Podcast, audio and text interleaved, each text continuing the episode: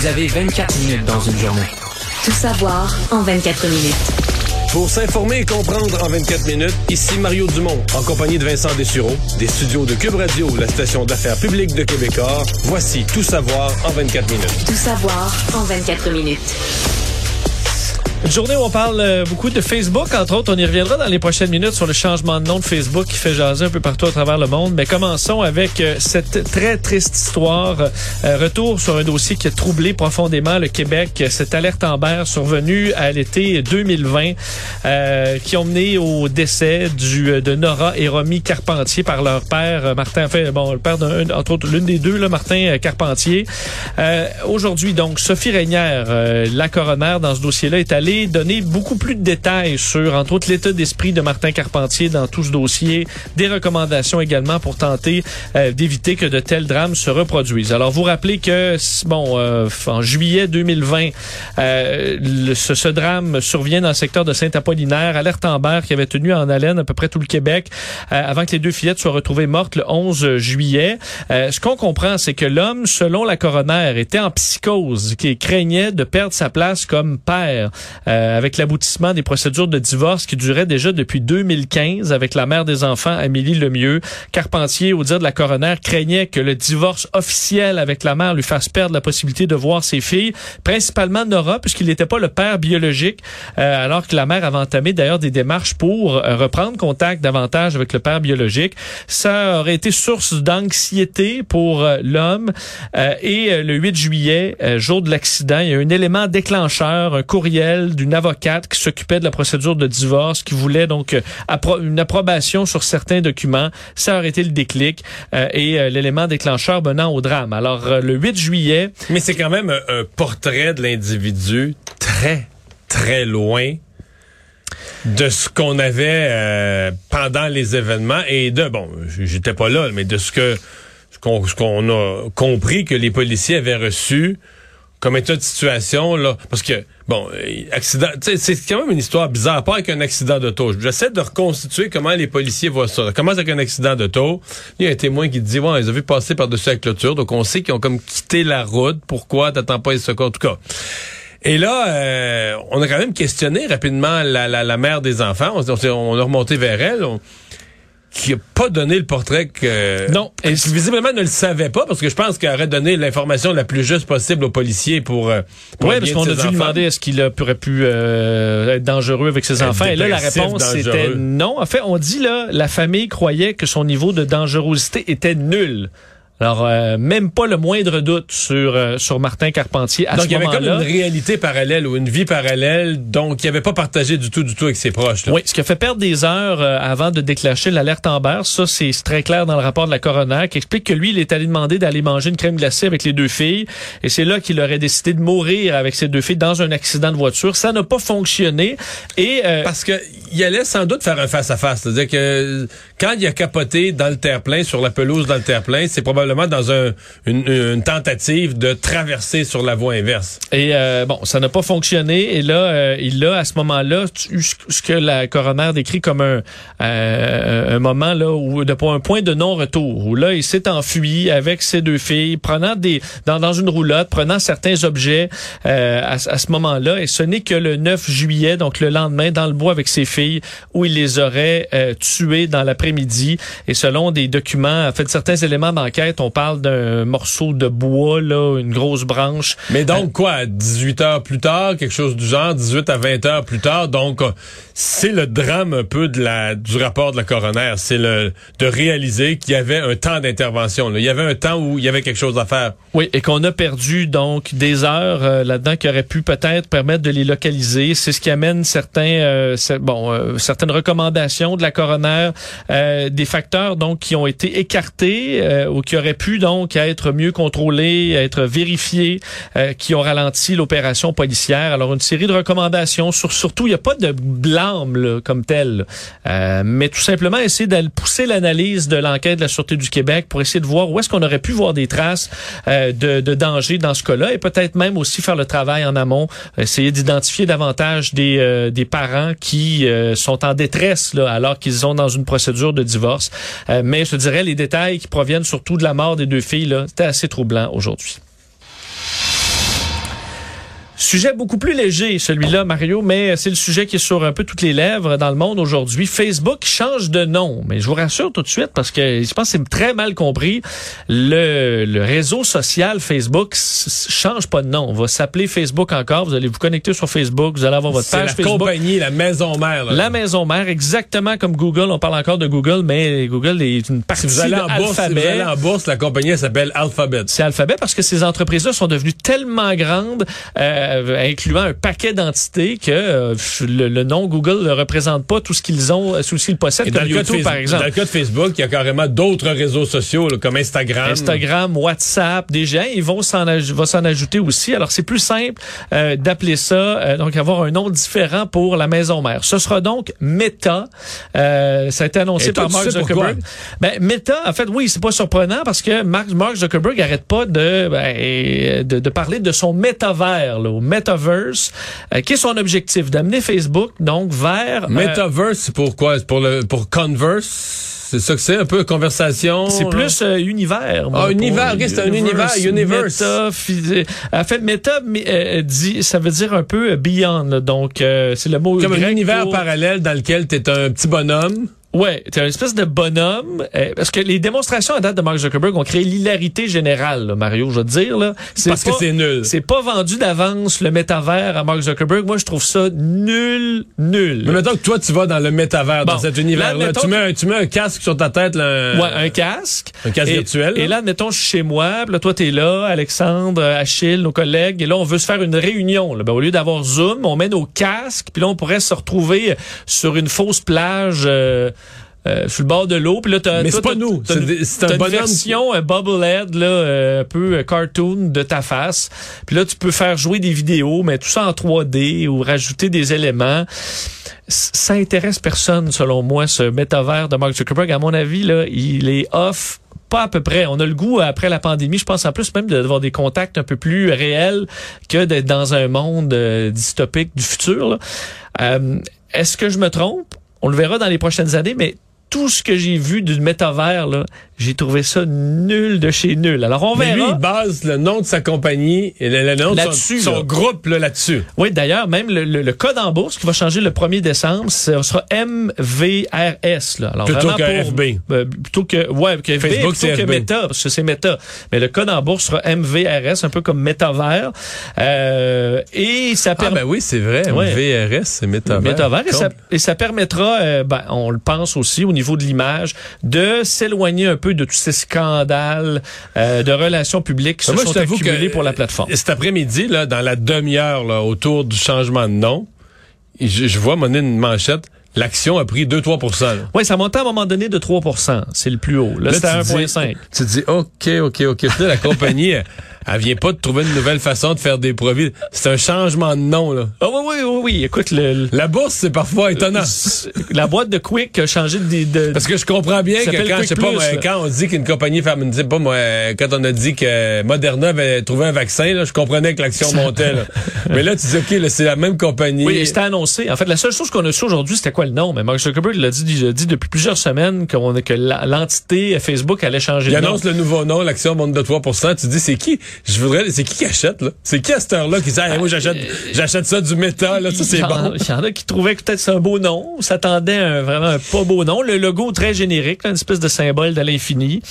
Euh, Il y a une compagnie de relations publiques qui s'en est mis plein les poches. Ça, c'est clair en trouvant le, le- le nom et le logo. Mais est-ce que ça va vraiment ramener Quand je regarde Facebook? ce que ça a coûté trouver un nouveau nom, euh, ici, Radio-Canada, je vais pas imaginer ce que ça a coûté à Facebook. Penses-tu qu'une compagnie privée aussi géante que Facebook pourrait peut-être avoir même payé moins cher Ah, que le- que ici. On verra, mais euh, le futur, mais j'ai l'impression que c'est un réseau social, une compagnie vieillissante. Est-ce qu'ils sauront se pas, t'es renaître pas avec très le métavers? ni très optimiste pour Facebook. Ben, ils ont les moyens d'acheter qui ils veulent. Alors, je peux pas vraiment Ah, pas. c'est ça, euh, c'est ça. C'est qu'ils peuvent. et- et un nouveau réseau social jeune marcherait au bout auprès des jeunes. Il y a moyen de l'acheter. Ils peuvent l'acheter. euh, Peu alors, importe le prix, s'ils veulent l'acheter, ils vont l'acheter. Ouais. TikTok, ça s'en vient peut-être un peu gros. On verra, mais Facebook s'appelle maintenant Meta. Tout savoir en 24 minutes. Revenons chez nous à Windsor. On en parlait hier, cette opération de sauvetage euh, qui malheureusement ben, n'a pas mené à, bon, à retrouver ces deux travailleurs euh, vivants. On apprenait hier soir que l'un d'entre eux avait été retrouvé, Yann Baillargeon, un père de 39 ans de Saint-Anselme dans Chaudière-Appalaches. Et en soirée, on avait pu identifier euh, bon, l'autre travailleur qui était sur place, mais on a pu extirper son corps seulement ce matin vers 4h35. il s'agit donc de Hugo Paré, 22 ans, de Sainte-Catherine de la Jacques-Cartier dans la région de Québec. Vous rappelez que euh, les deux hommes travaillaient dans un silo de l'usine Domtar à Windsor quand euh, leur échafaudage s'est effondré dans la nuit de lundi à mardi, menant une, une importante opération de sauvetage qui aura duré presque deux jours. Euh, il y a enquête évidemment de le CNESST, enquête également, en fait, le dossier maintenant dans les mains d'un coroner. Le poste de commandement de la Sûreté du Québec, lui, a quitté vers 8 heures ce matin, mais l'enquête se poursuit. C'est l'onde de choc à la fois dans la communauté, chez Domtar, dans les familles des deux victimes. On peut, ne pu voir sur les réseaux sociaux aujourd'hui. Angélique Blais, la conjointe d'Hugo Paré, l'homme de 22 ans décédé. Une vidéo très touchante où elle dit, il y a une énorme partie de moi qui est morte avec toi cette nuit et je ne serai jamais capable de combler ce vide-là. Alors un drame euh, très difficile qui touche cette communauté euh, depuis deux jours. Revenons en politique. Euh, Mario, on en parlait hier de ce tweet de Dominique, euh, pas de Dominique, de Marie Montpetit envers son collègue Gaétan Barrette qui a continué de faire des remous aujourd'hui. On a été le premier média à couvrir ça parce qu'on rentrait en onde, ça faisait une minute que c'était arrivé. On a vu ça en s'assoyant, voyons que c'est ça, Marie Montpetit qui attaque son collègue? Oui, on se souvient que euh, Gaétan Barrette, l'ancien ministre de la Santé euh, libéral, avait publié un message dénonçant, bon, le docteur Godin, des omnipraticiens, disant qu'il prononçait les mêmes mots que 2015, qu'on ne devait pas le croire. Euh, et ça avait été dénoncé par sa collègue, qui est maintenant porte-parole de la santé, Marie Montpetit, qui disait euh, ben, que c'était peu productif comme tweet, euh, aussi productif que l'attitude autoritaire du premier ministre Legault.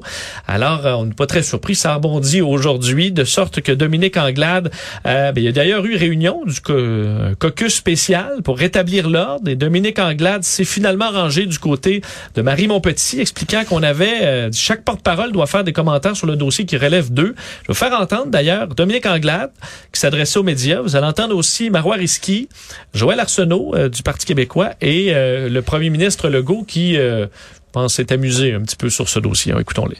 Hier, je voulais mettre les points sur les i avec l'ensemble de mon caucus, nous assurer qu'on a des débats à l'interne, c'est très bien, mais nous assurer aussi qu'il y ait de la solidarité de la part de l'ensemble des collègues du caucus. C'est ce que j'ai fait hier. Je pense que ça a été très bien entendu et très bien compris. Chaque porte-parole doit faire des commentaires sur les dossiers qui relèvent d'eux. Le chef a parlé, puis très franchement, on va régler nos affaires à l'intérieur. Moi, je suis heureuse, ma chef est heureuse, puis pour le reste, sincèrement, ça va être en caucus.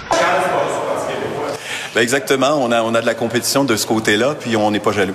Je voudrais pas faire d'ombrage à Dominique Anglade. C'est la journée Dominique Anglade, là, qu'elle s'occupe de Mme Monti, M. Barrette.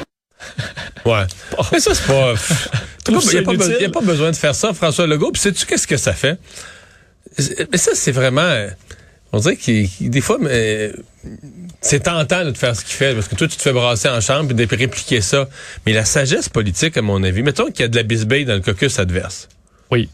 C'est ben, d'être au-dessus de ça. Ben, c'est pas ça, c'est que si toi, tu t'en moques puis t'es picosse avec ça, t'aides Dominique Anglade. Parce que là, elle, elle va pouvoir dire à Barrette, à Marie Montpetit, ben regardez, là, le go, il nous autres avec ça. Puis les deux, ça les calme. Fait que si t'as de la bisbille dans le parti adverse, puis tu veux la maintenir, faisant, pour te comprendre, faisant pas de cas, faisant pas. Le, le, fait que toi, tu t'amuses avec ça, avec ça, que t'en ris, ça choque Gaétan Barrette, ça choque Marie Montpetit, puis à la limite, ils vont dire, ah ben, on le fera plus. Parce que euh, tu comprends, le donner le go, il rit de nous autres avec ça. Pis, fait que c'est pas. Euh... Mais est-ce que parce que tu nous disais ça aussi dans un autre dossier il y a pas longtemps, quand l'opposition ça va mal, tu peux les laisser faire aussi. Ben oui. Puis euh, voler au-dessus de la mêlée. Ben oui. Laisse les journalistes parler de ça, puis tout ça, puis toi, euh, toi pas de ça. T'as tes propres. Moi, je trouve pas que c'est. Mettons aujourd'hui, le fait de faire ça, ça fait juste solidariser les libéraux contre lui qui vont dire ah ben là lui s'il est pour rire de nous autres avec ça. Ouais, mais est-ce que dans le cas de Guetta Barrette là, de voir qu'en plus aujourd'hui Dominique Anglade est sorti, elle aurait pu elle, aurait pu pas envoyer pas prendre de camp du tout là. Mais, là, je, je, veux dire, hier hier soir, on a eu l'impression que euh, elle avait dit euh, tu sais ça prend de la discipline et tout ça donc euh, elle prenait le camp de Gaétan Barrette parce qu'elle disait que c'était comme inacceptable ce que Marie Montpetit avait fait. Puis là aujourd'hui, elle dit chaque porte et, c'est un peu terrible de se mêler de ses affaires, en gros. Oui, mais c'est un peu terrible ce que je veux dire. Mais l'impression que ça donne, c'est que hier, c'est Gaétan Barrette qui était furieux. Fait que là, la chef est sortie contre Marie Montpetit. Mais là, probablement que dans la soirée d'hier, peut-être jusqu'à minuit, le Marie Montpetit était sur le téléphone furieuse. Fait que là, euh, ça, ça fait pas... euh, Ouais, peut-être pas juste les deux qui étaient furieux. Il y avait plein Peut-être d'autres, puis- euh, gauche à droite. Fait que, mais ça c'est dit là. Je comprends que pour Madame Anglade, c'est des journées très très difficiles à vivre puis à gérer, mais c'est pas si grave que ça. Dans le sens que dans le public, là, les gens s'empêchent pas de dormir pour ça. Puis les questions qui se posent, les questions qui se posent au caucus libéral là, entre être ferme avec les médecins ou être un peu plus gentil que les médecins, c'est des questions que le public. Les questions se posent, se posent dans le public aussi. Les gens se demandent, ouais, mais là on paye, on en veut pour notre argent, mais de l'autre côté, on veut pas trop se pogner avec les médecins parce qu'on a besoin d'eux autres. Fait que c'est pas la fin du monde pour les libéraux. On approche des élections municipales. Euh, écoute, à 10 jours carrément de l'élection à Montréal, euh, c'est euh, écoute, serré comme jamais. Là. On les voyait, les sondages étaient beaucoup resserrés, mais c'est le cas du sondage léger, le journal euh, euh, de, de Montréal Gazette aujourd'hui. Euh, à égalité, là, Valérie Plante et Denis Coderre à 36% des intentions de vote. Les deux, Balarama Ness est à 12% Jean-Marc Léger aujourd'hui parlait d'un résultat spectaculaire. là, que la dernière fois qu'il a vu un- des sondages aussi serrés, c'était au référendum de 95. Il dit, peu importe comment euh, on sonde de tout bord, tout côté, ça donne les mêmes résultats. Et ça dit, euh, ça pourrait faire sortir le vote aussi, parce que c'est quand même un rappel aux gens que là, leur vote est important parce que c'est extrêmement serré. Et selon Jean-Marc Léger, euh, Balarama Ness nuit à, à Denis Coderre. C'est Ouais, absent. Il irait chercher euh, un certain vote non- des non-francophones, mais euh, ce n'est pas gagné pour Valérie Plante du tout non plus. Non, c'est pas gagné pour personne et les deux ont certains avantages. L'avantage Coder, c'est euh, deux caractéristiques de ses voteurs. Un petit peu plus âgés, ça vote plus, et aussi un peu plus propriétaires, moins locataires. Et c'est prouvé qu'au municipal, les propriétaires sont plus disciplinés à aller voter que les locataires.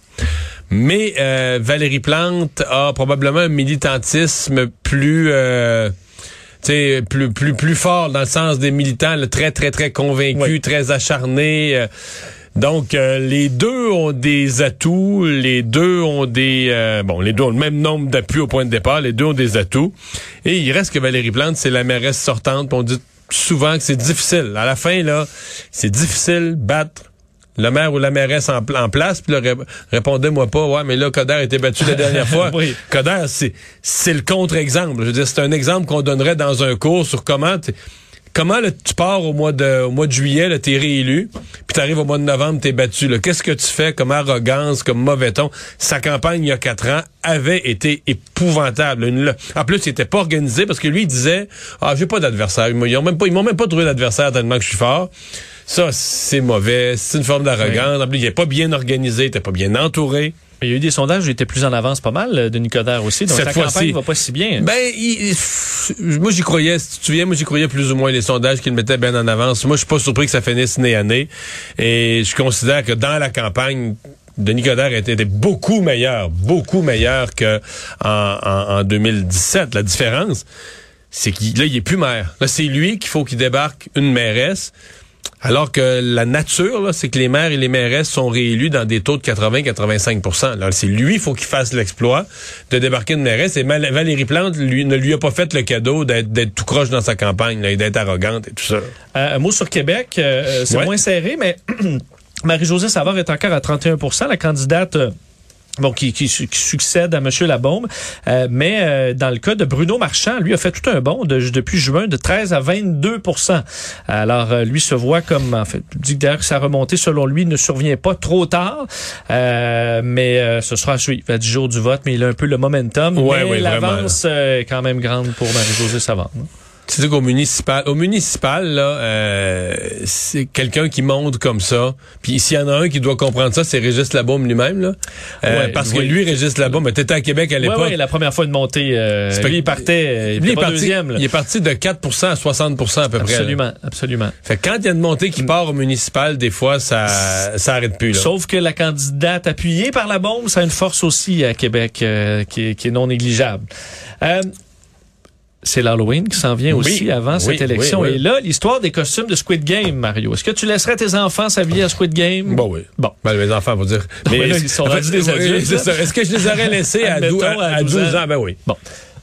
Pardon, parce que Là, le ministre de l'Éducation a dû s'en mêler. Depuis hier, Jean-François Roberge, euh, qui déplore la décision de certaines directions d'école d'interdire tout costume en référence à la série euh, si populaire sur Netflix, Squid Game, une, euh, bon, effectivement une série violente, mais dont les costumes vont être partout, un peu le costume à la mode cette année. Euh, Jean-François Roberge fait le lien avec la culture un peu extrême du bannissement, là, la cancel culture. Je ne suis pas un partisan de l'interdiction des costumes d'Halloween, faisant référence lorsqu'il était enseignant là, bon, primaire, qu'il y avait des enfants qui se en Freddy, en Jason, des films tout à fait euh, violents et, euh, et, et d'horreur. Qu'il n'avait peut-être même pas vu, les enfants. Probablement même pas vu. Elle dit la culture un peu extrême du bannissement des bons sentiments est un peu derrière ça, selon lui, et que ça va un peu loin. Euh, et euh, on sait que on parle de, de, de, cancel culture depuis un certain temps. Jean-François Roberge et entre autres lui qui avait co-signé cette lettre ouverte avec son homologue français, l'école pour la liberté contre l'obscurantisme. Alors est-ce qu'on Non, puis on comprend que le costume de, de Squid Game c'est pas violent en soi, c'est très coloré. C'est très euh, coloré, puis c'est, tu le vois le costume, puis c'était pas dur de deviner en septembre, ben il va en avoir plein à l'Halloween. C'est une évidence. C'est l'affaire à mode. Ben, je te dis, je te dis, je ne l'ai pas vu. Euh, je l'ai entrevu parce que ça m'intéresse plus ou moins. Ma blonde a regardé ça, j'ai vu passer quelques images, mais euh, je pense qu'il y a une question. À quel âge tu laisses tes enfants regarder ça? Ça, oui. Mais même, tu peux avoir des enfants qui l'ont jamais vu puis qui ont le costume, qui se rendent pas comme. Il y a un paquet d'affaires. Parce qu'il y a des jeux maintenant vidéo aussi qui sont peu graphiques et des, des jeunes qui jouent à ça mais qui n'ont pas vu la série. Là. Ouais. Alors, euh, pas le gros, la grosse affaire. Un mot sur Éric Kerr qui a annoncé aujourd'hui son ministère euh, de la cybersécurité et du numérique, projet de loi déposé, euh, qui a été déposé, s'il est adopté. Donc, c'est le député de la pelleterie Éric Kerr qui deviendra le leader d'un budget de plus de 4 milliards de dollars pour proposer au gouvernement des mesures en vue d'accroître l'efficacité de la lutte contre les cyberattaques et les cybermenaces au Québec. François Legault disait euh, que le Québec, enfin, souhaitait que le Québec devienne une référence en ce domaine dans le monde. Et Mario, ça continue de brasser au Parti vert euh, du Canada. Alain Paul, on s'est dit, ben là, elle avait démissionné euh, le 27 septembre dernier des suites de sa ben, défaite elle avait, Elle avait annoncé sa démission. Euh, oui. Puis, puis, puis, nous, dans les médias, on, ben, tu sais, quand quelqu'un annonce sa démission... on prend ça comme une démission. Ben, c'est ça. Je le surveille plus à la loupe après. Là, tu comprends? Il a annoncé sa démission, il s'en va, puis tout ça. Mais là, dans le cas de Mme Paul, qui a rien fait comme les autres, euh, il faut continuer à, faut continuer à laisser une loupe dessus. Euh, oui, parce que selon le Toronto Star, qui a parlé avec deux sources au sein du Parti vert, on dit que présentement, il ne part pas à Mme Paul parce qu'on est en, bon, en train de s'obstiner entre ses représentants et le parti sur des questions entièrement financières. Euh, Elle exigerait des arrangements financiers pour quitter. Oui, alors que le parti, on dit, il y a des problèmes financiers, vient de congédier la moitié de ses membres. Euh, de ses employés. De ses employés, exact. Mais on imagine, là, ils sortent de l'élection, euh, ils n'ont pas eu de remboursement dans la plupart des comtés, ils ont eu des scores vraiment faibles. Et là, euh, le, de sorte que le parti vient d'amorcer un vote. Là. En fait, ils avaient déjà, c'est déjà prévu lorsque tu perds l'élection, ben, si tu deviens pas premier ministre du Parti vert, tu as en quelque sorte un test, donc bon. Presque comme dans tous les partis.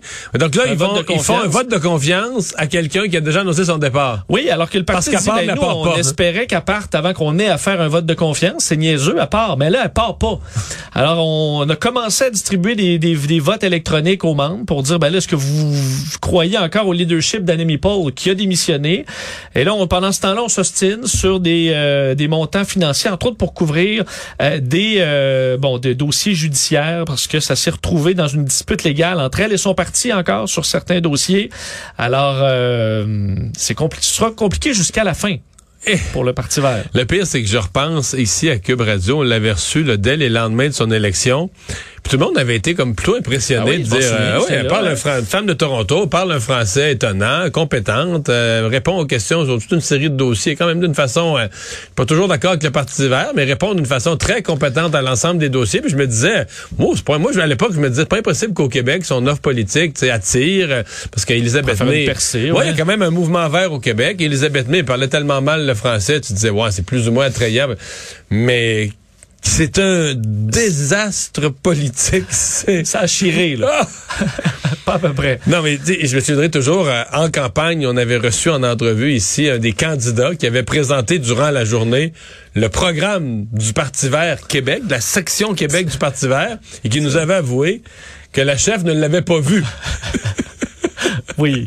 L'aile Oui. québécoise du parti, mais c'est quand même, c'est 78 comptés sur, sur euh, 300. Ils ont fait leur propre programme sans parler à la 338. chef. Exactement. Que d'ailleurs dit que c'était, ça avait été la pire période de sa vie être chef euh, du Parti vert. Ouais, c'était la- ça tombe bien, ça a été aussi la pire période de l'histoire réciproque, la pire période de l'histoire euh, du Parti vert. Et résumer euh, l'actualité en 24 minutes, c'est mission accomplie.